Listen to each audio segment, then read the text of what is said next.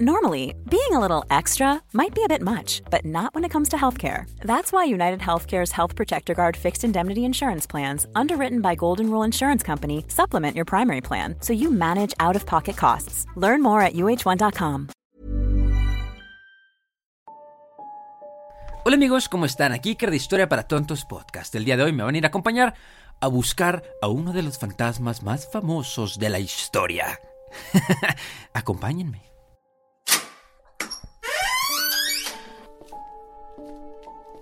El día de hoy nos encontramos en el castillo de Balcomy, que era una fortaleza abandonada que entre sus muros de piedra esconde una muy triste historia.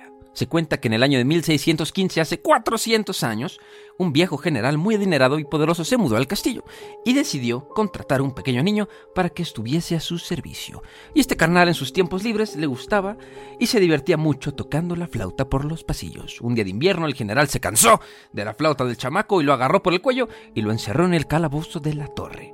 Pues dicen las leyendas que el general se olvidó por completo del muchacho, al que encontraron siete días después muerto de hambre. Ah, pobrecito carnal. Pero dicen los guardias que de vez en cuando, cuando hacen ronda por el castillo y entra una pizca de viento, se puede escuchar al niño tocando alegremente su flauta.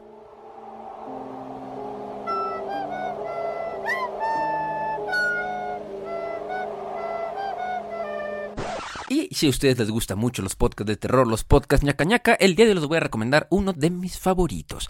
Este se llama Creepy en español. Sacan capítulo todos los martes y cada capítulo está lleno de las peores creepypastas e historias de terror del Internet. Está lleno de casas abandonadas, objetos malditos, sitios web misteriosos y seres que te acechan en la oscuridad. Cáiganles, si se atreven.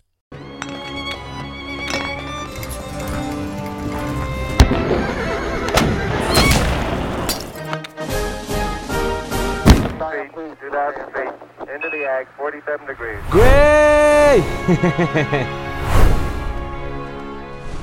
¿A cuál veo? ¿A cuál veo? Ya no sé. Me gustan, me gustan todas las cámaras. Hola cámara 1. Hola cámara 2. Hola cámara 3. Para cabrón, es que el Iker ay, me mantiene grabando podcast a las 3 de la mañana. Eh, Simón, Simón. Pero bueno. ¿Cómo están amigos? Bienvenidos a otro bonito capítulo de Historia para su tontos. podcast. Ah. Ese no te lo Eh. Ese es el nuevo intro. No, no es cierto. Hola, ¿cómo están? Bienvenidos a otro bonito capítulo de Historia para Tontos, su podcast, en el que dos carnales platicamos de historia para hacerlo para ustedes un poquito más Mm, ay, no Micro. sé. Micro. interesante. Micro ya interesante. somos, la neta. Nada más tú. Ah. y a mucha honra, ¿no? Está bien, amigo. Eres de un tamaño promedio. Exacto, sí. Sí, no, no, tú no eres micro. Eres promedio. Sí, yo, yo soy chaparrito. Sí. Todo es proporcional, digámoslo así. Solo está pitudo. ¿Cómo están, amigos? Qué padre. Ya no le voy a preguntar a Teca cómo está, porque el capítulo pasado eh, me hizo sentir mal. Pregúntame cómo estoy. Hola, Teca, ¿cómo estás, Teca? La verdad me siento bastante emocionado. Estoy muy feliz porque ya salió el primer tráiler de Avatar, el live action, güey. Bien. Se ve bien, Se ve eh. Se ve bien, la neta. Sí. ¿Sabes qué? sabroso. Sí, se ve sabroso. Güey, Avatar para mí es uno de los mejores animes no animes que existen. Y ya, ya me iba a voltear aquí así de cabeza. Eh, ¿Yo anime? Caricaturas, caricaturas. Sí. Oye, es que buena ah, caricatura. Hablando de anime, güey, sigo viendo My Hero Academia. A ver, qué bueno. Tú habla y nada más dejemos que la gente te fune. Yo, Yo sigo viendo My Hero. Academia, güey. No, mames, güey. Hay un chico de drama innecesario. O sea, ya, ¿es un shonen? güey, sí, es un shonen. ¿Y por qué hay tanto drama? Hay, en todos los shonens hay drama, güey. Pero no tanto, güey. My Hero Academia ya se me hizo cansado. Ay, güey, Naruto y Sasuke se llevan besando la cola.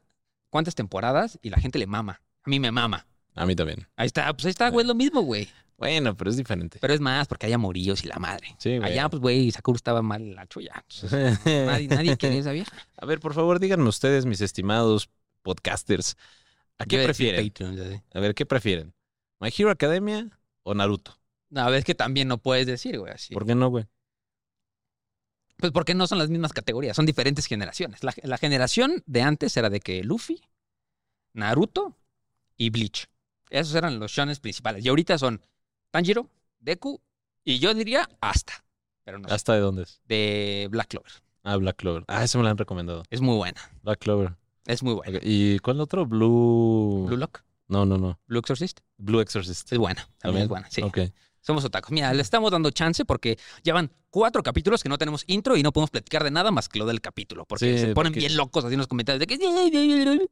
Pues no, se aguantan a esta plática mensos porque les vamos a platicar este, sobre las micronaciones. Primero, una cosita como de microestados, que son los microestados y qué son las micronaciones. Y después ya empezamos con los ejemplos más raros, ¿no? Porque Sí, hemos pero- visto que a mucha gente le gustaron los primeros capítulos de Star Sí, justamente vamos a estar haciendo este, vez en nuestros, cuando. nuestros highlights, los vamos a, a regrabar. No, porque ahora son capítulos en los que lo pasamos muy verga. Ese Sí, la neta sí. Si lo van a escuchar, sí se escucha el audio medio feo, es escuchable, porque yo lo escuché para contexto de este capítulo Ajá. y nos escuchamos emocionados por la vida. así de Felices. que, ay, qué padre, ya, qué padre, vamos ¿Has visto el grabar". capítulo de Bob Esponja donde Bob Esponja va al supermercado y llega con un güey, creo que se llama Larry, que le dice como de, mira Larry, la, fo- la foto de la primera vez que llegué de La aquí. primera vez que llegué aquí, así todo feliz y ahorita ya así todos barbones. Así, Ajá, todos así nosotros, güey, así de, mira la foto de cuando éramos felices haciendo podcast, ahora lo tenemos que hacer para comer. puta.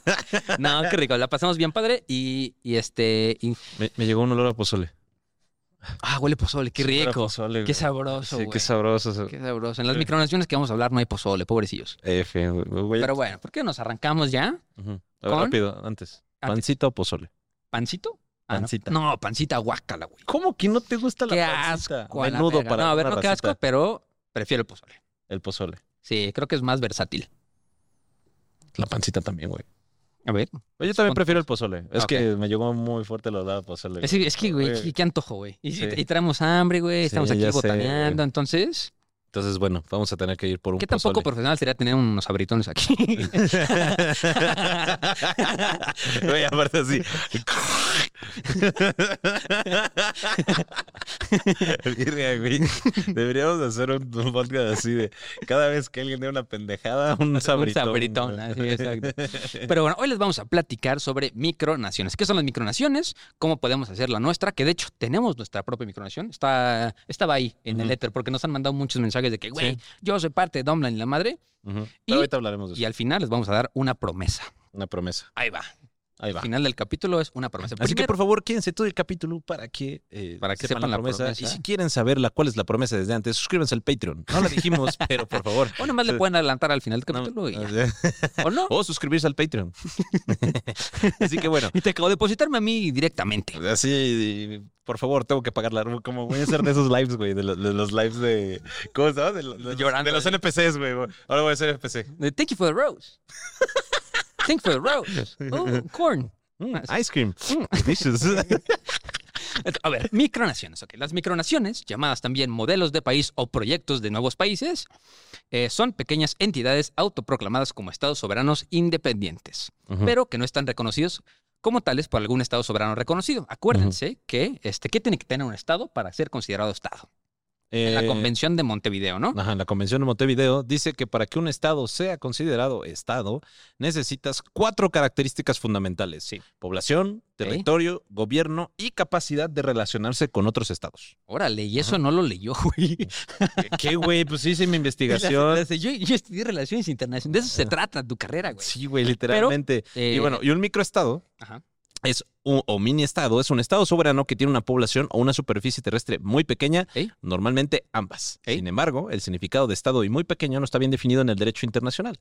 Algunos de eh, intentos recientes de definir microestados se han centrado en identificar características cualitativas que están vinculadas en su tamaño y población, como la delegación parcial de su soberanía a estados más grandes, como por ejemplo la defensa internacional Ok, exactamente. Pero la diferencia principal entre un microestado y una y micronación. micronación es que, acuérdense que para que tú seas un estado, tienes que ser internacionalmente reconocido por otros estados. O sea, sí Ujú. son las cuatro cosas que dijo Teca de la Convención de Montevideo, pero hay una muy importante, que pues todos los estados se reconocen entre sí. Pero, pero, pero, pero, aquí hay un gran pero.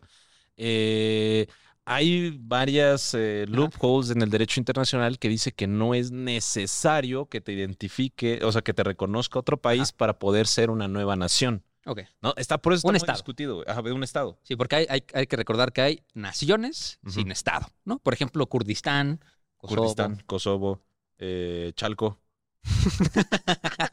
Chalco. Chalco. Este, algunos países dirían eh, que Palestina es una nación.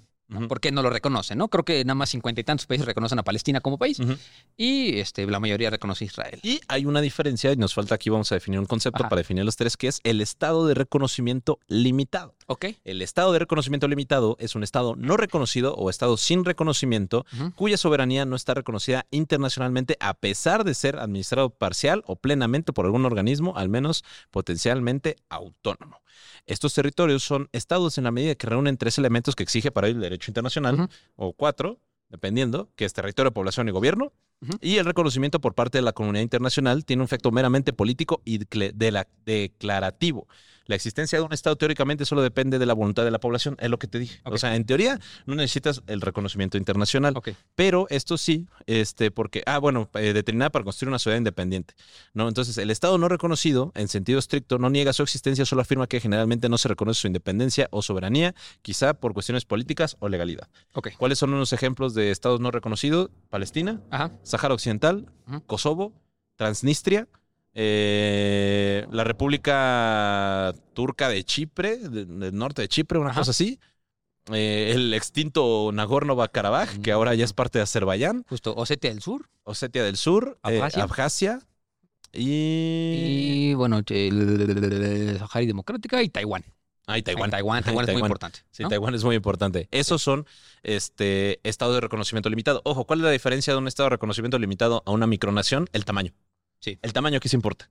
El tamaño aquí sí importa. importa, exacto. o Sí sea, no la- importa cómo se mueve el microestado, aquí importa. Ajá, exacto. Aquí sí importa. güey. Entonces, eh, justamente estos microestados Ajá. este, son muy chiquitos. El Sí. estado de reconocimiento. Y aparte son reconocidos por todos. Por ejemplo, tenemos a Luxemburgo, que es un estado muy chiquito, pero todo el mundo reconoce a Luxemburgo, exacto. incluyendo México. Sí, ¿no? porque ¿dónde vas a ir a lavar tu dinero si no es el Luxemburgo? Exacto. Y el estado de reconocimiento limitado, o sea, que es como, por ejemplo, Ah. Palestina, do que le reconocen 80 países, 84 países me parece, Sí. reconocen a Palestina, pero, o sea, todavía le hace faltan otros 30 países que lo reconocen, 40 y tantos países para que lo reconozcan como un país legítimo. Entonces, Sí. por eso es de reconocimiento limitado.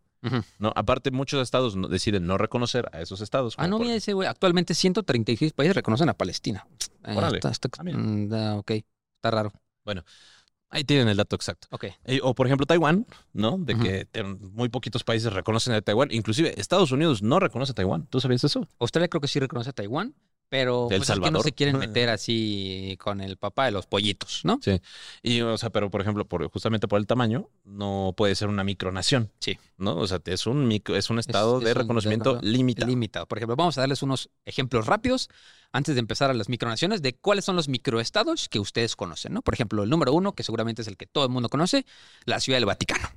Está la Ciudad del Vaticano, es el más pequeño. está Mónaco, En Mónaco. en Mónaco, En. Nauru, Tuvalu, San Marino, Liechtenstein, la mayoría de las islas del Caribe, eh, Belice, güey, es un microestado. Aquí dice, güey, pero quién sabe. Islandia y Guyana y Surinam. Nah, yo creo que estos no.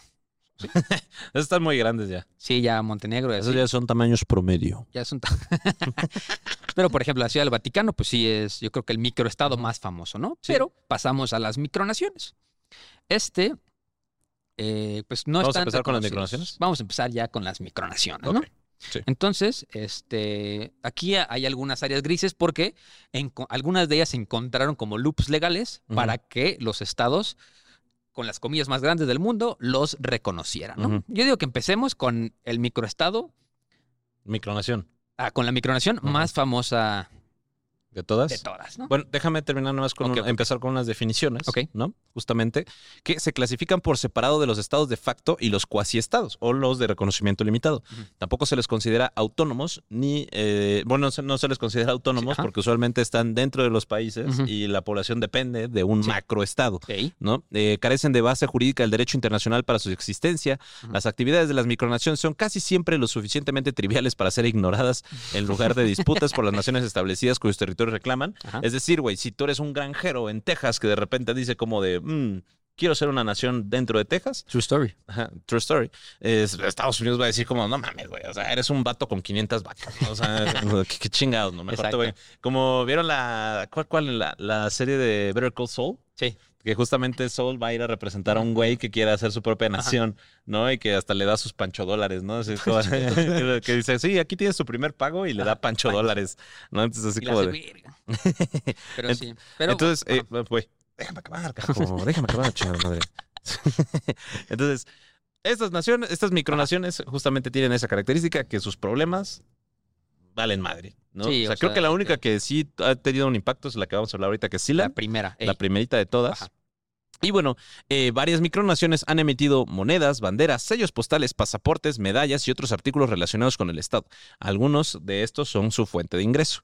¿no? Este, las motivaciones para la creación de micronaciones incluyen la, experin- la experimentación teórica, la pro- propuesta pol- protesta política, la protesta política. Y Así quiere que lo deje terminar, güey. Que no Déjame en paz, güey. La dislexia chat a veces. La expresión artística, el entretenimiento personal y la realización de actividades delictivas. Bueno, El estudio, de micro- el estudio del micronacionalismo se le conoce como micropatriología o micropatrología. ¿no? Aunque varios estados históricamente retroactivos se han llamado micronaciones, el concepto se formuló hasta 1970 con la influencia particular de la Sociedad Internacional de la Micropatro- Micropatrología. ok. El micronacionalismo inventó en varios desarrollos a partir de entonces. ¿No? Y bueno, se, con la fundación de varias micronaciones en Australia en la década de 1970, porque Australia es la cuna de las micronaciones. Sí. Hay un chingo, pero neta, un chingo. Así como que la gente dijo, como ahí si ya creamos Australia, vamos a crear un Sí, Australia vergo". tiene un caso muy interesante de que, primero, es un país bastante nuevo y segundo, tiene un vergazo de territorio y no tiene, no tiene nada de población. Es como que la gente se agarra y dice, güey, pues aquí hay territorio sin reclamar, vamos a armarnos una micronación, ¿no? O sea, porque acu- acuérdense que las micronaciones pueden existir en varias formas, ¿no? Ujú. El mundo real, internet, en la mente de sus creadores o en alguna combinación de estas. Me imagino como los hijos de Flanders, así que, oh, soy- estoy en una micronación, güey. Eh, estamos en una Estamos en Israel. Buen chiste. Entonces, este, esos son las micronaciones, ¿no? Entonces pueden tener territorio o no. Entonces ya una vez dicho esto, podemos pasar, yo creo que con la micronación más famosa que tiene que ver con la promesa que les vamos a hacer en el último capítulo, que la van a ver aquí, que nos están viendo en pantalla, la van a ver aquí atrás, este, cuando la tengamos. Ahorita no está porque no está, pero la promesa es comprar algo de Sealand. Entonces, bueno, Sealand. primero, Sealand es un principado, ¿no? Sealand, o sea, sí de mar en inglés y land de tierra, oficialmente Principado de Sealand, es una micronación y principado autoproclamado cuya forma de gobierno es la monarquía constitucional parlamentaria unitaria. Así O es. sea, hay, antes de seguir, porque me acordé de este dato, hay personas que son fanáticas de las relaciones internacionales y su hobby es hacer micronaciones. O sea, todo esto ahí te puedes meter en internet y la palabra larguísima que nos acaba de decir Teca, que es como el estudio de las micronaciones, hay mucha gente que le encanta y tiene su propia micronación y pues son aficionados de la filatelia, de los billetes, de las monedas, Micropatrología. micropatrología. Eso. Entonces hay muchas personas que les gustan las micronaciones y este, pues el Principado de Sealand no es la excepción. El rey, bueno, el príncipe de Sealand, este, creó este, Sealand como un, como un proyecto este, personal, medio hobby, pero también por, pues por vale verga, ¿no? Así de que, güey, ¿cómo, cómo que no voy a poder, no? Entonces, primero, eh, el Principado proclama como territorio soberano propio, es una plataforma marina. ¿no? que la construyó la, la Royal Navy en 1942 en el Mar del Norte, a 10 kilómetros de la costa de Suffolk, en Reino Unido. O sea, acuérdense que primero, este, un país tenía, creo que 5 millas náuticas, ¿no? Sí. Y luego este, pasaron a tener 10 millas náuticas. Entonces en- en- encontró ese vacío legal cuando la plataforma era de él y dijo, no, no, no, no, no, ¿cómo, cómo, cómo, güey? ¿Cómo crees? güey? Eso estaba en áreas, este, en mares territoriales, en aguas internacionales, entonces esto nadie lo había reclamado, entonces voy a crear una micronación, ¿no? Pues primero, Sealand fue ocupado por la familia y asociados de Paddy Roy Bates, que es, eh, él es el príncipe y acuñó para sí mismo el apelativo de Su Alteza Real Príncipe Roy de Sealand. Si tú hicieras tu micronación, ¿cómo te pondrías? La mía sería Tenochtitlan 2.0. No, pero cu- ¿cuál sería tu título nobiliario? Ah, Este güey era Su Alteza. Real Príncipe Roy de Sealand. Yo sería Tlatoni. Tlatuani Teca. Tlatoni Teca. El, Teca- Tlatoni Tecayehuatzin. el, El doble. T. El doble T. doble T. El doble T. El puro doble T. el Tlatiteca. Y pues, este, la población en sus instalaciones rara vez excede de cinco personas porque es una chingaderita chiquita. Y en el área habitable de la torre son de 550 metros cuadrados. O sea, sí son chiqui chiqui. Es Chiqui, nada. ¿no? Ningún país ha reconocido la soberanía y legitimidad de Sealand, pero la utilizan como casos de estudio porque este, hicieron varias cosas en el derecho internacional que, entre comillas, sí les dieron este, legitimidad y, au- y, este, y reconocimiento internacional, ¿no? Son 200 millas náuticas. 200 millas náuticas. Entonces, ¿cómo, ¿cómo nace Sealand? Primero, aquí pasa algo muy cagado en Sealand porque este, el primer conflicto internacional que tienen es que pues iba pasando por ahí un, un barco de la naval inglesa haciendo patrullaje y pues en- estaba el rey de Sealand, ¿no? Su Alteza Serenísima se encontraba en Sealand y se estaban acercando a la plataforma, yo creo que para investigarla o algo, porque jamás pensaron que iba a haber alguien ahí. Entonces el pinche güey, el rey sale con su escopeta y empieza a tirar este, tiros al aire así de que, güey, lárganse de mi territorio, quién sabe qué, no tienen permiso. Y pues obviamente la marina le dice, ah, sí, carnal, nosotros traemos y traemos el triple. Traemos con queso. Se trepan a la isla, lo agarran y lo llevan a territorio británico. Obviamente, o sea, ojo, nadie vive en Sealand. O sea, porque no puede, como dijo Teca, o sea, lo- Viven lo- entre 2 a 300 personas. Exacto. y en todo el año, ¿no? Entonces, pues, y no es una nación independiente, necesitan, este, o sea, van como de vacaciones, hazte Ujú. cuenta, ¿no? Entonces, pues lo llevan a Inglaterra y lo empiezan a juzgar y le dicen, no, güey, oye, pues sabes que tú no puedes, te vamos a juzgar por, por este, por posesión de armas, ¿no? Y el güey dice, ¿cómo no, güey? Pues en tu... en- es mi isla y es mi propia nación, es mi propio microestado. Y entonces, pues no me pueden hacer ni madres, ¿no? Entonces le Ujú. dijeron, güey, pues eso no es un microestado. Sí, no- porque no tenía te jurisdicción re- no porque- te reconocimos, pero pues dicen, No, pero aparte porque está en aguas internacionales. exacto. Entonces Entonces no viola ninguna ley. lo juzgan y dicen, no, pues tienes razón. Tú puedes tener armas ahí, pero se les fue y en vez de decir aguas territoriales, dijeron, es tu propia micronación. Entonces en eso, pues en teoría, Ya está re- ya estaba reconocido como un estado soberano. Entonces, digamos que Inglaterra, Ya había dado por el primer mensos, paso. por mensos, reconocieron a Sealand. Entonces, ahí le dieron las herramientas a este carnal, a Paddy Roy Bates, para crear su imperio de filatelia, porque pues obviamente este güey se hizo millonario vendiendo títulos nobiliarios, vendiendo pasaportes, vendiendo este credenciales de identidad, vendiendo monedas, vendiendo este todo, güey. O sea, Sí. gorras, banderas. que tienen No, que ver y con aparte después también tuvo otro conflicto internacional, porque en Ujú. 1978 eh. Bates se encontraba fuera de Sealand cuando llegaron unos piratas neerlandeses y alemanes, ¿no? Ah, porque pues habían escuchado de la, ya de, de la, de la plataforma y pues decidieron este, ir, ¿no? A Sealand. Entonces toman la torre y eh, apresan al hijo, ¿no? De, de Bates, a Michael Bates. Y para justamente mantenerlo ahí este, secuestrado, ¿no? Sí, no, pero creo, creo que fue al revés. O sea, creo que este, el, el que fue a subirse a la plataforma era amigo de la familia, ¿no? Pero, este... Es Alexander G. Ackenbach. Ajá, justo, ¿no? Entonces, utilizando un helicóptero de asalto, todo este... Ah, no, Bates fue el primer ministro de Sealand, ¿no? Según, según Ma- yo, Michael Bates historia, era el hijo. ajá, según yo, la historia va como este... Este, el mejor amigo, o bueno, uno amigo de la familia, Ujú. agarra unos como piratas alemanes, bueno, más bien eran como mercenarios, ¿no? Como un ejército de paga, para hacer un golpe de estado a Sealand, ¿no? Va, se trepa ahí, apresa a la gente. Entonces Bates, que se encontraba afuera, que es justo el hijo del, el ahora príncipe, porque ya, ya está muerto el príncipe anterior, este, tópense esta padrotez, güey, ¿no? Agarra un helicóptero de asalto y retoma la fortaleza y mantuvo a los invasores cautivos y les declaró prisioneros de guerra. Ujú. Entonces, pues la mayoría de los, de los que participaron en esta toma de Sealand fueron repatriados eh, de cuando cesó la guerra, ¿no? No había guerra, pero pues era como un tipo de guerra.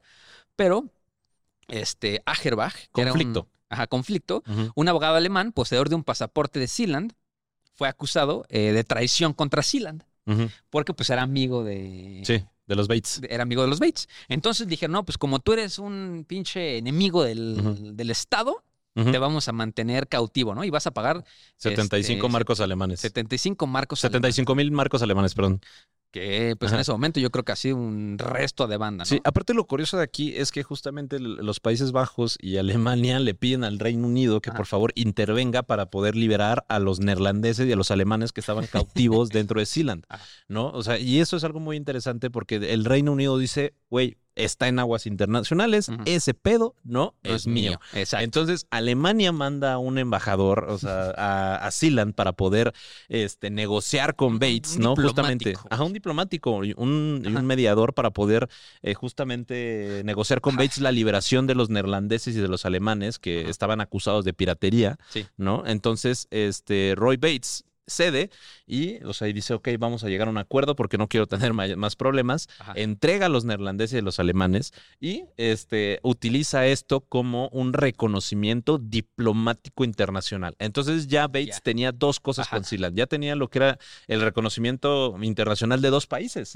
No, ya tenía el reconocimiento internacional por el Reino Unido que dijo es tu micronación y ya tenía el reconocimiento diplomático porque Ajá. Alemania mandó un eh, diplomático para poder eh, negociar la liberación de los alemanes, ¿no? Entonces, mira, gracias a que ya dijo, bueno, ya tengo reconocimiento diplomático y reconocimiento parcial por el gobierno eh, de la Gran Bretaña, pues ahora sí me puedo dar a grasa y puedo empezar a vender pues todo lo que tiene que ver con Sí. el Estado, ¿no? Títulos nobiliarios, pasaportes, cédulas de identidad, mm, carnets para manejar, este, porque por ejemplo hay algunos países que no necesitas tu permiso para manejar de ese país, sino con el de México puedes ir a Inglaterra y puedes manejar perfectamente con el de México. Entonces, pues para no sacarlo, si, si tenías, por ejemplo, en Estados Unidos, que es muy difícil y si fallas el examen mamaste, podías pedir uno de Sealand y con el de Sealand puedes manejar perfectamente en tu país, ¿no? Sí. Y en algunos casos, que ya yo creo que es una pasadez de riata, que pedían su pasaporte, pasaporte diplomático de Sealand y sacaban placas diplomáticas. Entonces, de que no te pueden parar. Y eso, aquí se viene, ahora sí, con el eh, por qué lo dejaron de hacer, ¿no? Pero bueno, eh, justamente algo que pasó después, ya cuando liberan a los alemanes y a los neerlandeses, este Ackenbach establece, eh, regresa a Alemania y establece un gobierno de exilio. ¿Qué significa? Él se autoproclamó el nuevo rey de Sealand y justamente como si fuera golpe de estado real, así en un país africano donde corren a la monarquía Ajá. para impl- implantar un gobierno militar, Ajá. pues el güey dice, ¿sabes qué? Yo soy alemán. Digo, este, yo, yo el alemán, soy el rey de Sealand y el real. Ajá. ¿no? Entonces, eh, justamente ya se empiezan a pelear como que la, la disputa de la, de la posesión del territorio, que actualmente Sí. sigue diciendo que él es el, el actual Ajá, rey actual de. Sealand. O sea, todavía existe un conflicto interno en Sealand por la propiedad de la Ajá. plataforma. Ajá. Y este, pues ya, o sea, termina todo esto, empiezan a vender este Los pasaportes. Los pasaportes. Y aquí pasa algo muy interesante porque, eh, pues primero se ven involucrados, uno, en varios crímenes de importancia, y creo que el más importante y el por el que lo dejaron de hacer, pues, si conocen ustedes a Gianni Versace, que es como el, bueno, o sea, es Giovanni Maria Versace, o mejor conocido como Gianni Versace, que fue un diseñador de moda italiano, eh, fundador de la marca Versace. Este, pues debido a la, a la, a la cantidad de pasaportes ilegales en circulación, que estos güeyes también se pasaron de riata y mandaron 150 mil pasaportes a todo el mundo, güey. O sea, se hicieron de mucho varo los, reyes de Sealand. En 1997, la familia Bates revocó todos los pasaportes de Sealand, incluyendo este, los que ellos mismos habían emitido en los últimos 30 años. ¿Por qué? Porque a la persona que mató a Gianni Versace tenía un pasaporte de Sealand y no lo detuvieron porque tenía placas diplomáticas de Sealand y tenía todos sus documentos de identidad en Sealand. Entonces dijeron, ¿sabes qué? Para ahorrarnos pedos, mejor vamos a dejar de hacerlo, ¿no? Pero hasta la fecha, pues puedes comprar también. ¿Por cuánto varo? Como 3 mil pesos mexicanos. Como ah, como por 200 dólares te puedes hacer Sir de Sealand. Sir de Y Sealand. como por 400 dólares te puedes hacer Duque. Duque. Duque exacto, de Sealand. Duque de Sealand, ¿no? Y actualmente es como se mantiene Sealand. O sea, Sealand en el 2000, a partir del 2023. creo que también puedes rentarlo como, o sea, no Airbnb, pues puedes rentar unas cuantas noches en. Ujú. Si el podcast explota, Rentado, nos vamos al nos Reino vamos, Unido. nos vamos a Sealand. A Sealand. Nos Pero algo muy interesante de aquí, o Ah. sea, eh, que, ah, aparte Sealand es uno de los de las pocas micronaciones que tienen eh, equipo de fútbol. Recono-. Ajá, eh, tienen un equipo de fútbol, eh, al igual que otra micronación que se llama Seborga. ¿No? Tienen dos asociaciones nacionales. El equipo de Sealand se fundó en el 2004 Ujú. y se convirtió en miembro asociado de la NF Board, una federación formada por estados no reconocidos, pueblos apátridas y regiones y micronaciones a las que no se les permite unirse a la FIFA. Ok. ¿no? Y Seborg se fundó en el 2014 y está dirigida por la Federación de Fútbol del Principado de Seborga, ¿no? Entonces, eh, esto es muy interesante porque el ejemplo de Sealand nos puede dar pauta de cómo sí son países, güey. O sea, literalmente Sí, ti- tiene su moneda, ¿no? Que es tiene como su el- moneda, el tiene- dólar. es que güey cumplen con los requisitos: población, este gobierno, territorio. Ok. ¿no? Esa es la cuestión. Lo único que no cuentan es con el reconocimiento internacional, pero bajo el derecho ya podrían ser estados, ¿no? Sí. Porque cumplen con los tres requisitos. Aparte, al igual que los países, las micronaciones participan en diplomacia intermicronacional entre sí, Ok. ¿no? O sea, tienen sus propias relaciones internacionales las Con micronaciones. otras micronaciones. Sí, güey. y de hecho una de sus sedes está en Australia, porque hay un chingo en Australia. Esto incluye firma de tratados, pactos de no agresión, convenciones intermicronacionales, misiones diplomáticas y declaratorias de guerra. También existen varias organizaciones intermicronacionales, algunas de las cuales tienen hasta 80 estados miembros. La Ajá. mayoría de estas organizaciones generalmente trabajan para mantener la paz, fortalecer la cooperación micronacional y mejorar las relaciones diplomáticas entre los estados miembros, ¿no? Exacto. O sea, realmente estos güeyes ya hicieron una organización gigante. Sí, y o sea, justo, o sea, estos vatos sí. para ya- ellos, o sea, como su estatus legal, para Sealand es de que, o sea, Sealand ya alega legitimidad de facto porque ya fueron reconocidos por Inglaterra. Entonces, pues ya, o sea, de que, y, y ahora, y ahora lo, lo divertido es de que justo por, por eso no eran eh, microestados, porque los estados no los reconocían. Ahora no puede ser una micronación si las otras micronaciones no te reconocen porque ya hay relaciones internacionales entre micronaciones. Sí, justamente. Entonces, es muy interesante esto de los microestados porque, digo, de las micronaciones, porque realmente cualquiera puede crear una mientras cumple los requisitos, Ajá. ¿no? Y puedes, o sea, relacionarte con todos. O sea, tenemos también, por ejemplo, una de las micronaciones que me, que me gustan también es la famosa, la Isla de las Rosas, Ok, ya, ya, ya. Eh, que se- esa se hizo en Italia. Y una de mis favoritas que es la, ¿cómo se llama? El reino gay y lésbico de las islas del Mar del Coral. El reino gay y lésbico de las Islas del Mar de Coral fue una micronación que se creó en forma de protesta para los derechos LGBT en Australia. En Australia, justo. ¿No? Entonces, eh, justamente se fue como de, ¿saben qué? Entonces, como no podemos casar, las personas del mismo sexo no se podían casar, o las personas dentro de la comunidad LGBTQ y A no podían casarse dentro de Australia, decidieron hacer una micronación en unos atolones así en las afueras de Australia, en unos arrecifes, Sí, y dijeron de como de, ¿sabes qué? Todos los que se vengan aquí pueden casa- casarse de manera legal. sí. ¿No? La población ahí sí era cero, porque son atolones muy chiquitos, Sí. pero eh, se creó con los con fines de protesta. Por eso decimos que las micronaciones se pueden crear también con fines de protesta. Eh, que de hecho, pues se terminó disolviendo debido a la a, la modificación de la ley australiana, donde ya las personas del mismo Justo, sexo o de la la, comunidad la- LGBTQ la cosa en pueden Australia funcionaba al revés, ¿no? Porque allá no es que no fuera legal. Porque, por ejemplo, aquí en México nada más no se podían casar porque no había una ley que decía que las personas entre, del mismo sexo se podían, o sea, podían tener matrimonio, ¿no? Pero allá funcionaba al revés. Allá se les ocurrió en el... ¿Cuándo fue? En el 2004 Ujú, eh, prohibirlos. O sea, aquí en México no había legislación, entonces por ende no, se se, puede. puede casar, ¿no? O había un área gris que no se puede tratar. Pero allá dijeron, no, no, no, está prohibidísimo casarse, que bueno, está, está prohibido los matrimonios homosexuales. Entonces esos güeyes dijeron, no, no, no, no, no, ¿cómo, güey? Vamos a hacer un reino y nos vamos a ir a casar allá, ¿cómo no? Entonces, este, en el momento que en Australia se... se se legaliza el se- se matrimonio. se disuelve el 17 de noviembre de 1900 de 1900 del 2017, ¿no? Ujú. Sí, y así como ese tenemos un montón, un montón, un montón de, de ejemplos. Por ejemplo, por, eh, por ejemplos, por ejemplo, este también ya, o con la entrada del, del- del- de- ¿cómo se llama? Del fracasado, lo que hizo Meta, que fracasó del Sí, sí, sí. ay, ¿Cómo se llama? Del el, el RV, El güey, metaverso, El, sí. metaverso, ajá. Ajá. Con la creación del metaverso se ha intentado hacer micronaciones digitales. ¿no? O sea, y estas que también han fracasado mucho debido a que pues, necesitan mucho varo y pues no ha habido inversiones. Pero inclusive en ciertas eh, zonas del metaverso ya podías comprar terrenos, en Ajá. sí, y poder formar tus propias naciones y poder formar tus propios países a tu gusto, ¿no? Que pues justamente no, no, no funcionó tanto. y bueno, gracias a, también a la creación del Internet, de la World Wide Web, eh, las micronaciones pudieron tener un acercamiento mucho mayor, ¿no? Entre sí, ¿no? Porque antes era así como que cada quien crea su propio reino y nadie se pelaba. Ajá. Pero ya gracias a, la- a la vida moderna, estas micronaciones, como les dijimos, ya tienen una organización muy, muy, muy cabrona. Sí, justo. O sea, por ejemplo, eh, varias así. Creo que la que más me gusta, como la, la historia, ay, no, me- no me acuerdo cómo se llama, pero hay una que este, creo que era de Sudán del Norte, una cosa así. Que un güey agarró y se fue. de- déjenlo busco rápido. Pero es de que la micronación se funda en que eh, el güey que la fundó tiene una hija y la hija quiere ser una princesa. Ok. Entonces el güey dijo, güey, ¿cómo le voy a hacer? Si le voy a meter a Oxford, le voy a meter a Harvard para que conozca, quién sabe qué, le voy a meter al cruce de buenos modales. Al güey sí le hizo más fácil irse a Sudán, manejar 12 horas a un monolito que estaba a la mitad de un territorio que nadie había reclamado y decir, puso su bandera y dijo, este es mi reino Y como yo soy el rey, mi hija es una princesa. Entonces, así fue como se creó. Vamos a ver, micronación, aquí buscando. No, y aparte, o sea, también está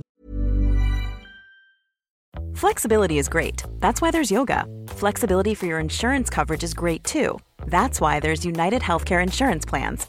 Underwritten by Golden Rule Insurance Company, United Healthcare Insurance Plans offer flexible, budget friendly coverage for medical, vision, dental, and more.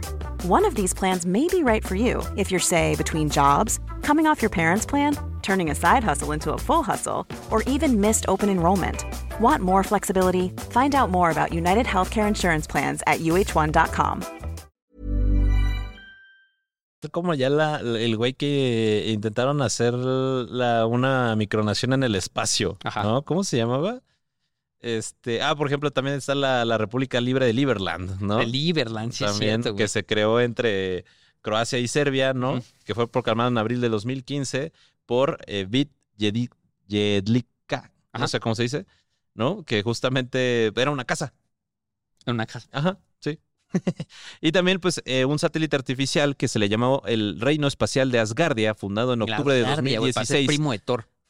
Reivindica un satélite artificial que orbita la Tierra. El Asgardia 1, el CubaSat, que son dos unidades que lanzados por eh, Orbital ATK en noviembre- de 2017 como parte de una misión de, reabastecimiento de la Estación Espacial Internacional. Ajá. ¿no? Asgardia 1 volvió a entrar a la atmósfera en septiembre de 2022 y la Nación de Espacio Celestial reclama todo el espacio exterior, mientras que el Imperio de Anguialistán reclama parches de basura alrededor de los océanos del mundo en protesta contra su existencia. Ok, Eso está interesante, ¿no? Porque, por ejemplo, la- el imperio de Anguilistán ajá. Es justamente como para las islas que están en. que son de basuras que se encuentran en el Pacífico. Sí, pues Eso ya son territorios. Eso ya, ajá, exacto. Sí, Es que te puedes parar sobre ellas, cabrón.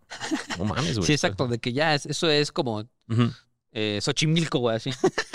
Literal, güey. Ah, ya, ya lo encontré. Es el, bueno, hay, se llama Sudán del Norte, ¿no? El reino de juguete para una princesa Disney. Qué chido. O sea, justo este lleva cuatro de sus seis años como país independiente. Eh, o sea, primero, pues obviamente estaba Sudán, ¿no? Entonces, pues la tierra arriba de Sudán, por los conflictos bélicos que había, había una zona que por conflictos administrativos no estaba reclamada, ¿no? Que aparte tampoco la quería reclamar ninguno de los dos porque no hay absolutamente nada de valor ahí. O sea, no hay nada. Hay un monolito, una piedra ahí grandota y tampoco es mucho, son como dos o tres hectáreas, ¿no? O sea, tampoco es nada, ¿no? Entonces el güey se fue, manejó, puso su bandera y dijo, ¿sabes qué? Este, este es el reino De Sudán del de Norte. Sudán del Norte y mi hija es una princesa. Y justo lo más, lo más, este, o sea, también ha funcionado como paraíso fiscal, güey, ¿no? Que también, por ejemplo, platicando sobre los crímenes, este, que pueden hacer las micronaciones, Sealand tiene servidores de Wikileaks. Ok. Entonces, Sí. pues, güey, se pueden hacer, por ejemplo, hay, hay buques que están anclados, que se proclaman como micronaciones, bueno, como micro, sí, como micronaciones, Naciones. y tienen sus propios servidores que pueden hacer, pues también son sedes de piratería, Ujú. son, o sea, puedes hacer muchos crímenes, este, dentro de las micronaciones. Deberíamos de hacer una micronación en Toluca, arrasarlo y hacer algo bonito. Ajá, yo digo que unamos fuerzas para arrasar con el Estado de México. Por ejemplo, está la de Nueva Roma, güey. Ajá, Nueva Roma. La de Nueva Roma es Benny Vidi Vinci. literal, güey, o sea, reconstruccionalista romana.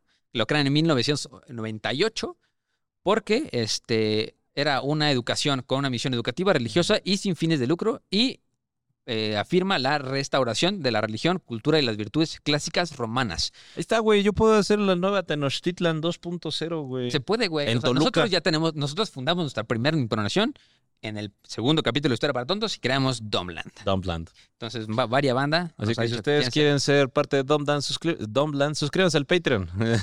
suscríbanse al Patreon, eso es. Todos los suscriptores del Patreon son automáticamente este, nacionalizados de Dumpland. Les vamos a mandar algún día su plaquita. Exacto, su, ¿no? de su- Domland. su plaquita Y si de ustedes quieren ser parte de Dumpland, por favor, suscríbanse al Patreon y van a tener su ducado. Exacto, ¿no? Ducado de Dumpland. Ducado de Domland, ¿no? O sea, por ejemplo, el reino de Valaquia. ¿Te acuerdas de ese? No. Digo, estoy seguro que lo sabes porque lo platicamos en el segundo capítulo. Hace dos años, mamón. Exacto, pero eh, lo llaman así por la región monorovia de Valaquia, ¿no? Es una Ujú. micronación que es irónica, que fue fundada en 1997 por el fotógrafo Tomás Jarabís como una elaborada broma práctica que está situada en la zona noreste de la República Checa. A 230 millas de Praga. A la mitad de la nada, ¿no? O sea, justo la, fu- la fundaron unos 80 mil ciudadanos checos, habían adquirido el pasaporte de Valaquia. Después de la proclamación oficial del Reino de Valaquia en el 97, el actor Bolek Polivka, que quién sabe quién chingados es, este, Alguien. alguien, este, lo coronaron como, como rey de, De Valaquia. rey de Valaquia, ¿no? Entonces, o sea, tiene alrededor de 80 mil ciudadanos checos y se lanzó una nueva moneda, el eh, Euro Balsar, Que estaba vinculada al euro a una tasa de 1-1. O sea, Ok, valía lo mismo un euro que un euro balsar. exacto. Como la moneda que tienen en Veracruz, güey. Güey, Hay Las una- conchas de mar, así. No, espérate, güey. Hay una moneda que. Tú llegas a Veracruz con un ostión y vale lo mismo que un euro, así. Es una moneda alterna México. Cacao, ¿no? El tumín. Sí, ¿El güey. tumín? Así. Ajá, el tumín. El tumín es una moneda local alternativa creada en el, 2010, en el 2010 en el estado de Veracruz basada en el sistema de trueque y que no cuenta con el respaldo del Banco de México. Pero el tumín es así como de... Igual, como la regla 1 a 1. Como la regla 1. Ajá, un tumín es un peso. Órale. Algo así. ¿Y se pueden conseguir los tumines? Sí, güey. Hay que, hay que Hay que comprar tumines. tumines. Hay que comprar tumines. ¿Dónde se compran los tumines? En Veracruz, vieja. Veracruz, vieja. Veracruz, vieja. Ok. Eh, Este, también hay otra Ajá. que se llama Cristrinia. Cristrinia. No, Cristiania. Cristiania. Cristiania. Es una comuna hippie en Copenhague. Ay, qué raro. Los daneses. Eh, Sí, exacto, ¿no? Todo comenzó, todo comenzó en 1971, que el periódico cultural del barrio Lindante invitó a los vecinos a ocupar las viviendas de las barracas abandonadas por los militares, que eran más o menos unas 34 hectáreas, para plasmar un estilo de vida comunal donde también se permitía la venta legal de drogas eh, blandas como marihuana, ¿no? Según yo, esto eh, era, fue antes de que legalizaran la- las drogas duras en, en Copenhague, ¿no? Entonces, el Estado danés, eh, aquí le puse cosa que jamás sucedería en Argentina, admitió el asentamiento un lugar de mandar este, las topadoras. ¿Qué pedo con esta palabra, no? en lugar de mandar las topadoras. ¿Qué son las topadoras? ¿Algún argentino que nos diga qué son las topadoras? Aunque con ciertas tensiones debido a la venta de drogas, cuando este, Ah, son, son los bulldozer, güey. a un bulldozer. Son bulldozers, güey. Un, un- un- Bulldozer. no, pero ¿cómo se dice en español, güey? Bulldozer. un tractor, un güey. tractor con una pala para tirar las casas, ¿no? Para tirar las barracas. Esos güeyes dijeron, ah, pues los vamos a dejar ahí, ¿no? Y los dejaron creo que por unos cuantos, cuantos años y lo utilizaron como, este, como escenario de prueba para la legalización de las drogas. Dijeron, pues güey, vamos a ver cómo funciona si legalizamos las drogas. En... Si se mueren todos, No lo hacemos. no lo hacemos. Exactamente. Es como si fuera en Filadelfia. Como si fuera Estados Unidos con el fentanilo. Sí, Vamos a ver qué pasa si la gente se hace adicto pasa, al ¿no? crack. Exactamente. Entonces, eh, Ay, la- qué chisme, ¿viste que sacaron a todos los homeless de San Francisco? Se quedaron sin población, güey. pues, se quedaron tres güeyes. por la visita de Xi Jinping, güey. ¿Cómo crees? Sí, güey, por la visita de Xi Jinping en San Francisco, así limpiaron la ciudad de homeless. Órale. Sí, güey. Bueno, en, en, en algún, en algún punto, güey, en algún punto, a ver, en algún punto de la historia, ahorita les voy a hacer, en la isla de Alcatraz también era una, Micronación. una micronación. En Alcatraz, el 20 de noviembre de 1969, un centenar de indígenas de diversas etnias, bajo la dirección de Richard Oakes, ocuparon la isla de Alcatraz y la reclamaron como propia por derecho de descubrimiento y fundaron la micronación de Alcatraz. Güey, entonces las Islas Marías también fueron una micronación en un momento. ¿Sí? Porque no te acuerdas de que así un güey de repente dijo, ahora yo soy el rey de aquí. Sí. Sí, güey. Entonces las Islas Marías seguramente fueron eso. Y también, ¿cómo se llama? Este, pues mira, si, si mandaron a todos los hombres fuera de San Francisco, los hubieran mandado a Alcatraz, güey, hubieran hecho su propia micronación, así la micronación del fentanilo. También está Aérica, que n- creo que es la, la banderita más famosa de todas las micronaciones, que Ajá. es un como la bandera de Perú, pero con una carita feliz. Ok. Deberían poner una banderita de, de una carita feliz a la bandera de Perú. La bandera de Perú. Pues es lo mismo. Un cuy. Un cuy. un cuy feliz, ¿no? Este, pero ese, ese es de las micronaciones más largas, ¿no? Que fue la, la de Aérica, que es una micronación excéntrica. Es que, perdón, güey. ¿No has visto el video de, de, de una de noticias de Perú? Donde están salvando a un cuy que estaba enfermo. Ujú. O sea, ¿qué dice el, el- el entrevistador? Así de, y bueno, gracias a la ayuda de los veterinarios, el cuy Iker se acaba de salvar de, de todo, pero no se salvó de la cocina de Doña Pancha, güey. Y Aparece, lo come. aparece el cuy cocinado, y dije, "Ah, qué horrible". Y el peruano, ¡puta, qué rico! También está Atlantis, algún punto fue una micronación. O sea, la crearon estos güeyes, son fanáticos de las micronaciones. Y eh, es un proyecto encabezado por Werner Stifiel con la intención de establecer una micronación libertaria en aguas internacionales. Ok. O sea, en algún punto, de hecho, las micronaciones también sirven como objeto de estudio de las relaciones internacionales. Porque en algún punto, en el 69, me parece antes de la convención de los cuerpos celestes, de- bueno, del espacio de los cuerpos celestes, alguien dijo, oye, güey, pues el espacio no está reclamado, güey. Ujú. Voy a hacer una micronación en el espacio. Entonces, el- la, la comunidad internacional dijeron, ey, ey, ey, ey, ey. Es, ey, Eso, pequeña, ey, no ey, digas eso. no digas eso. Ey, pequeña. pequeña. no- Y Es este, dijeron, no, hay que regularlo para que nadie se apañe, ¿no? Porque si lo puede hacer un güey en su, en su sótano, que juega Dungeons and Dragons, también lo puede hacer Rusia. Entonces, no, no hay que ponerlo, ¿no? Entonces, no sé, no hay que pasarse de riata, ¿no? También como el güey que vendía territorios en la luna, güey. Sí, como el vato que vendía territorios en la luna. Lo sigue vendiendo. en Marte, güey. Lo sigue vendiendo. Entonces, al- justo en ese mismo tratado de los cuerpos celestes fue como de, no, no, no, no, no, no se puede vender ningún territorio que no esté en la Tierra y los cuerpos celestes son de todos. Ok. ¿No? Simón. Ya, güey. No mames, güey. Pero, o sea, justo, o sea, hay, hay un anexo eh, las microna- de micronaciones en, en, Ahí metieron a mi primo. en Wikipedia. Ahí metieron a mi primo. Ahí te vamos a meter, Iker. De hecho, por ejemplo, el, el que les conté de Cristiania en Ámsterdam tiene las tres banderitas con, o sea, es una bandera roja con tres círculos.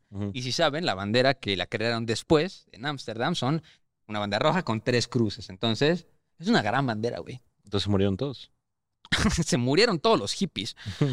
No, pero de hecho, yo de que deberíamos hacer un capítulo hablando de banderas, pero ya lo tenemos.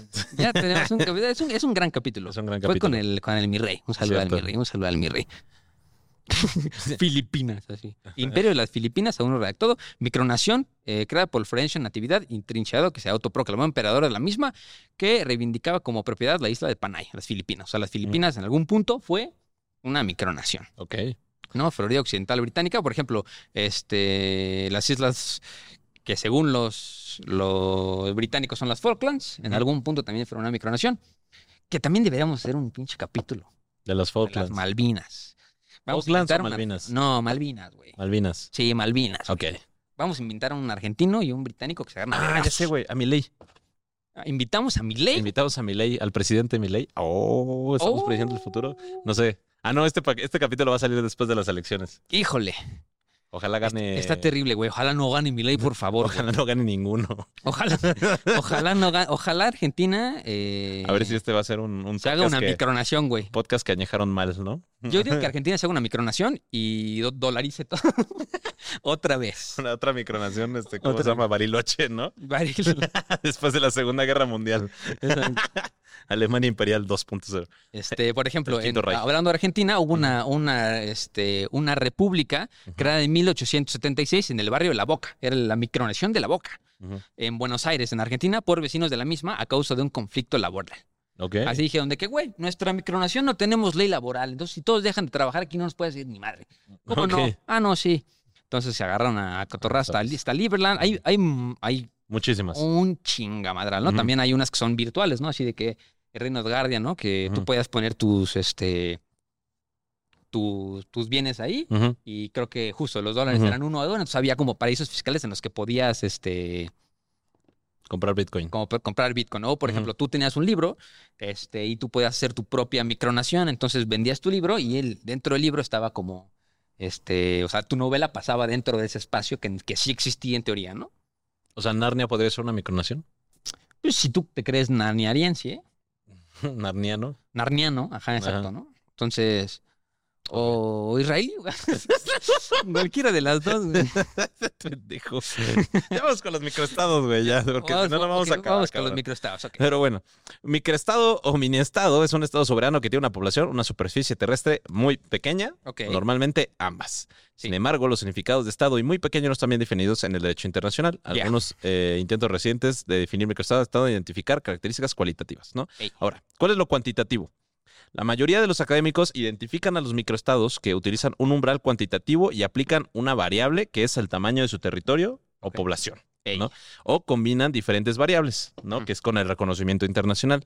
Si bien se acepta que los microestados son los más pequeños de todos los estados, no hay consenso sobre qué variable o qué punto puede determinarse como microestado. Microestado, ¿no? ¿no? Eh, ¿Qué unidades políticas deben etiquetarse? ¿No? Como, no sé, opuesto a los estados normales. O sea, ¿cuál es la diferencia de un estado normal a un, esta- a un microestado? Sí. ¿No? O sea, debería de ser, básicamente, bajo la normativa, estado. Sí. No, no, no debería tener esa definición de microestado. Debería ser estado nada Estado más. normal, ¿no? No porque sea pequeño, significa que sea malo, Exacto. mientras sepan utilizarlo. Hay que saber utilizarlo. Y así el Vaticano dices que te mueves bien rico. Según Hay algunos, que hay, saber utilizarlo. hay que saber utilizar, como el Vaticano sabe utilizar a su jefe de estado Exacto. para poder Sí, imponer. como, como, sí, exacto, imponer. Sí. Eh, será pequeño, pero se mete en todas partes. Exactamente, Exactamente. pinche chismoso.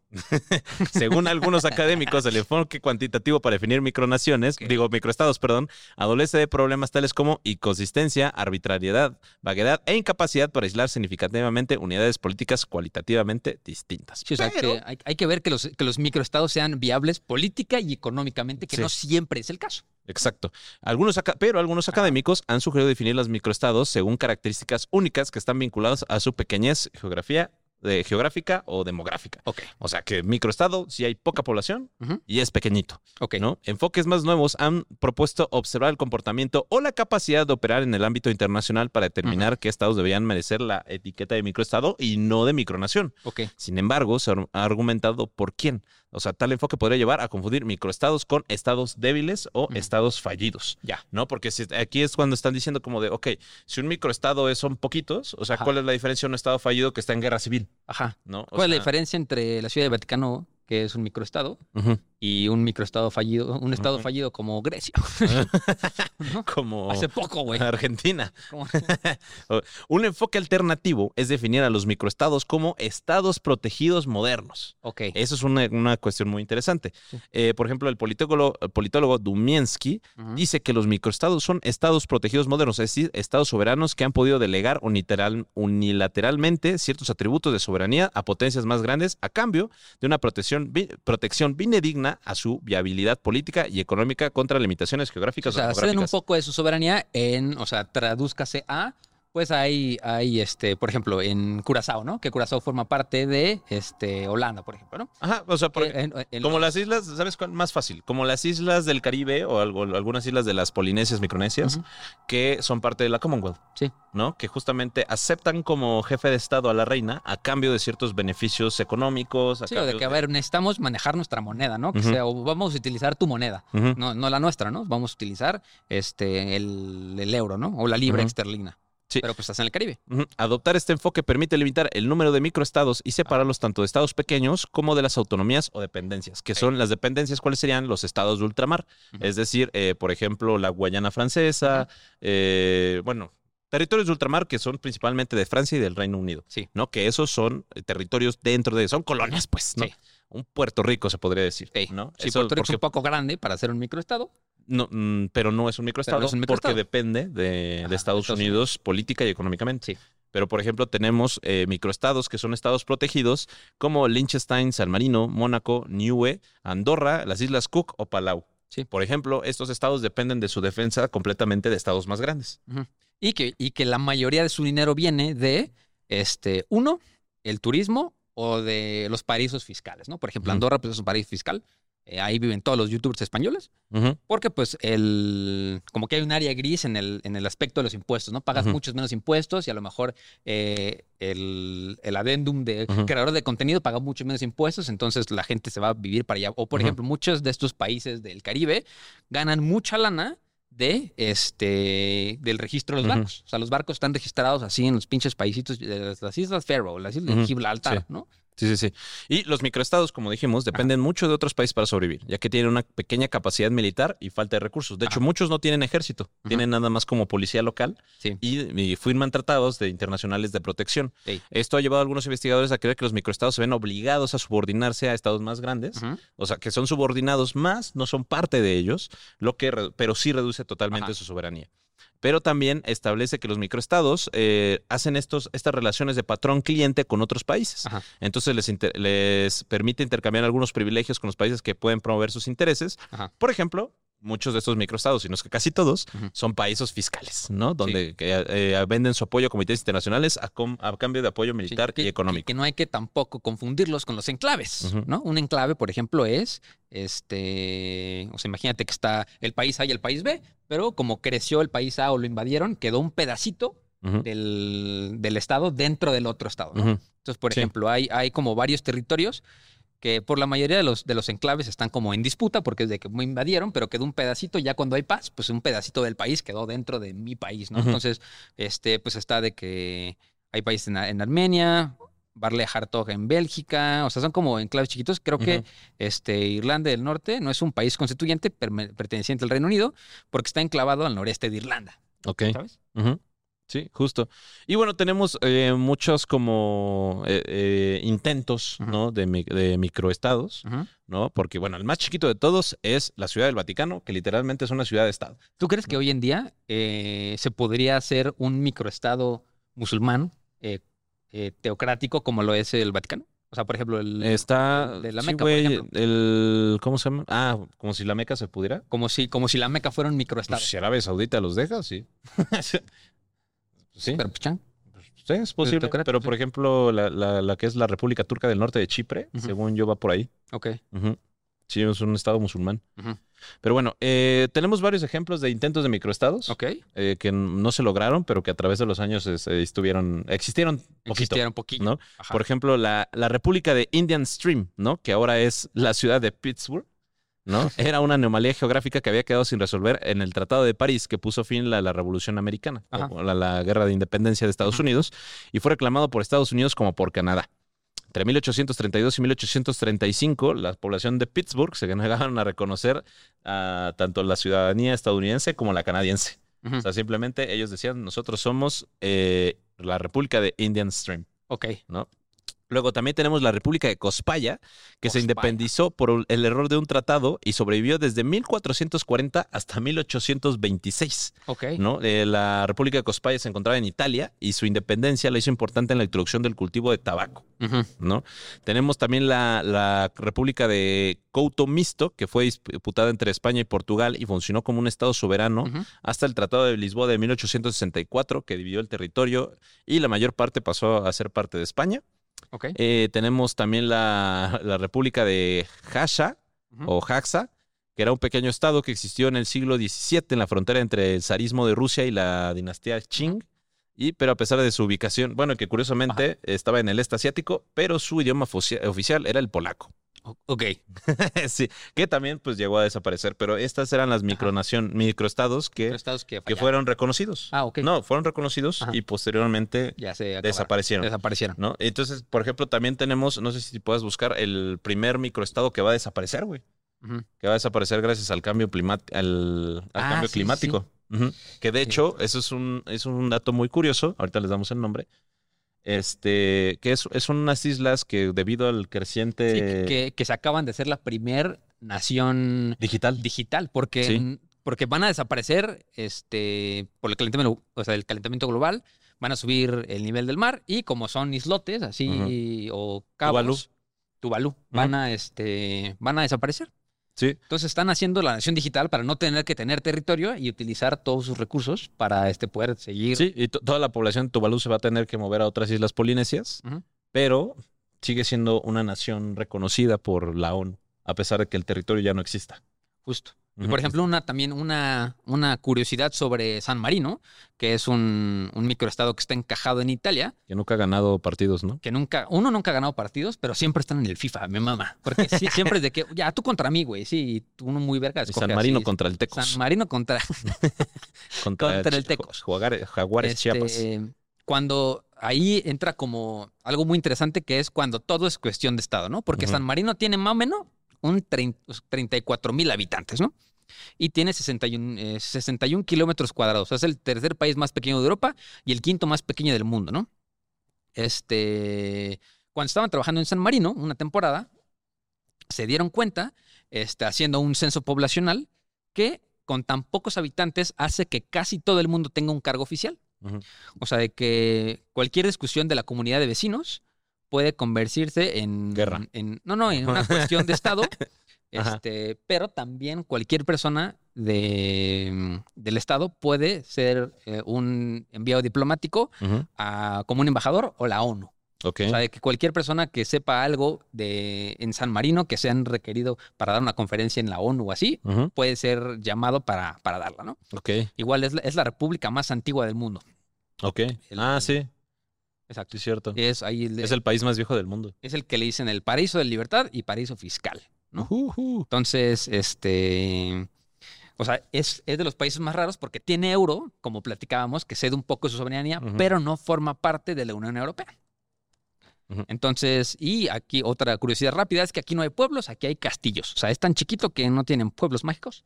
Allá no existe Valquirico para que vayas con tu amigo Whitechican a gentrificar. Allá puedes ir a castillos por doquier. Castillos por doquier. Castillos por doquier.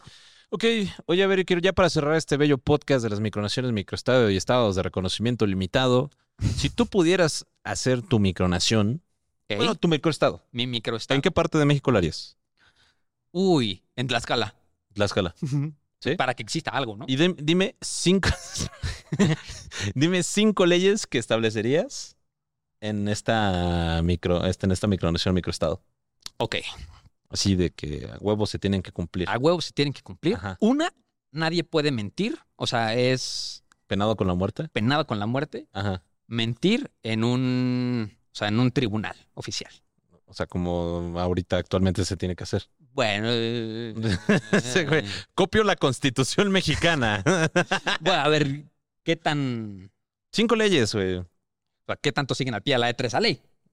Bueno, pues, en Exacto. teoría. Bueno, nadie puede mentir, Ajá. nunca jamás. ¿no? Ok. Eh, el, Eh. el partido oficial, eh, o sea, más bien, el equipo oficial sería el Tecos, o sea, lo, lo revivo, sería el Tecos. ¿El Tecos? Este, el martes es martes de tacos, ¿Qué? Taco Tuesday. Taco Tuesday. Taco Tuesday Y para si no me gustan los tacos. Te- no vivas en mi estado, güey. pues, no es de huevo vivir aquí, papi. No es de huevo vivir aquí. Este, la moneda oficial es, o sea, no estamos dolarizados así. Puma dólar. El- esos son los pumadólares, ajá, Ok. exacto. Si tienes chinches, tu, tu dinero se multiplica. Ajá. Ajá, ¿Y la última? Y la última es que eh, todo el mundo tiene que estar suscrito a Historia para Tontos Podcast, Ok. al Patreon. Es- eso es el impuesto. Ese es el impuesto para El vivir. impuesto. O sea, con que vivas ahí, tienes acceso a todos los servicios. Ujú. Tenemos un estilo de vida muy bueno, una calidad de vida perfecta. Las escuelas son de primer mundo, pero tienes que estar suscrito a Historia para Todos Podcast. Ok. Vale. Está de ¿Las la tuyas? verga tu país, güey. Está bien, güey. es mío, güey. Y ¿Cómo nada, se va a llamar? Eh, Tlaxcala. Atlas. de, de- de Real Tlaxcala. Lo voy a crear. Es que como no existe, güey, ya lo voy a crear yo. Ajá. Tienes que tener visa como, como en Puebla, güey, ¿sí?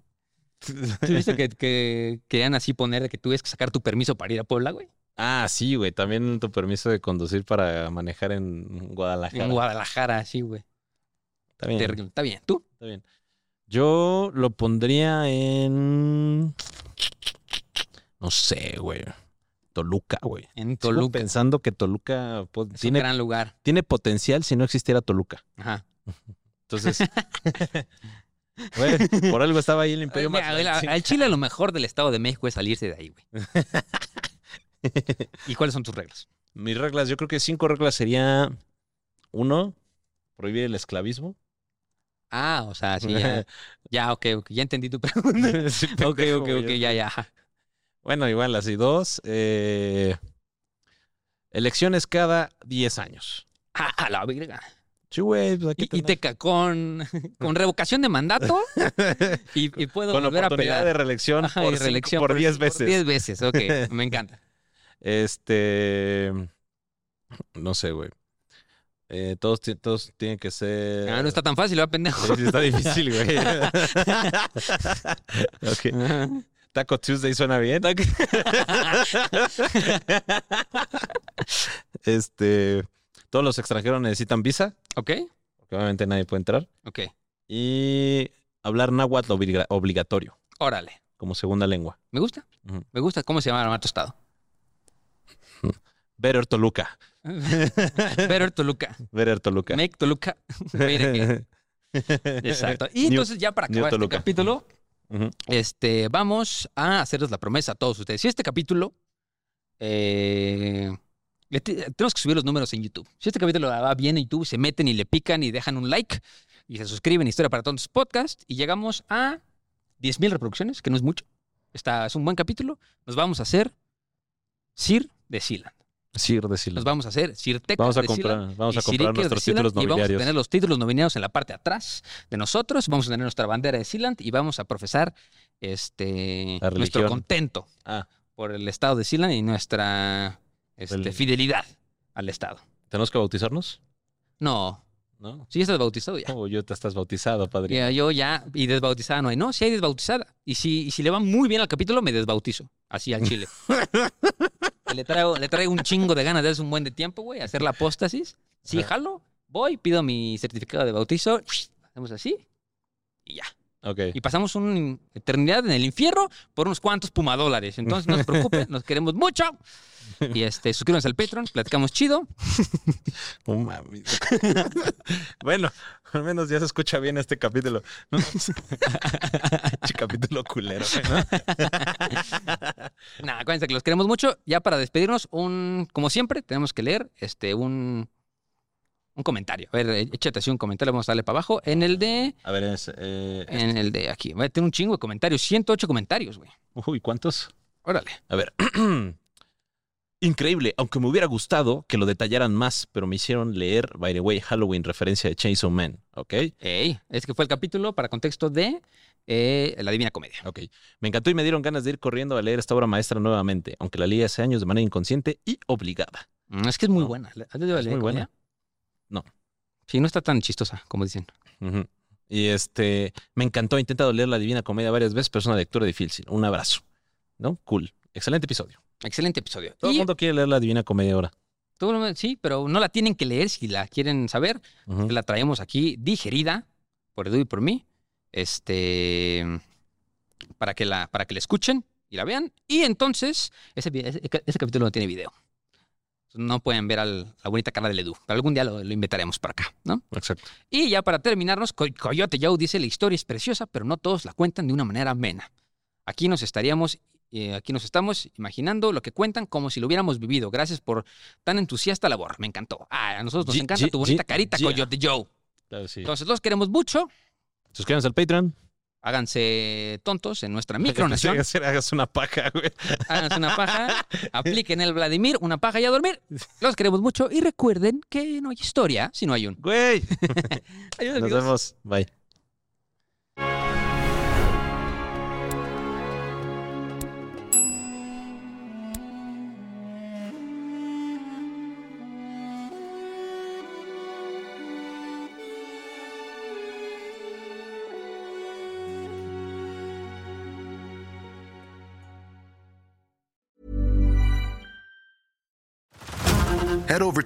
This March, where our new shows and movies will keep you streaming all month long. Catch the acclaimed movie All of Us Strangers, starring Paul Mescal and Andrew Scott. Stream the new Hulu original limited series We Were the Lucky Ones with Joey King and Logan Lerman. And don't forget about Grey's Anatomy. Every Grey's episode ever is now streaming on Hulu. So, what are you waiting for? Go stream something new on Hulu.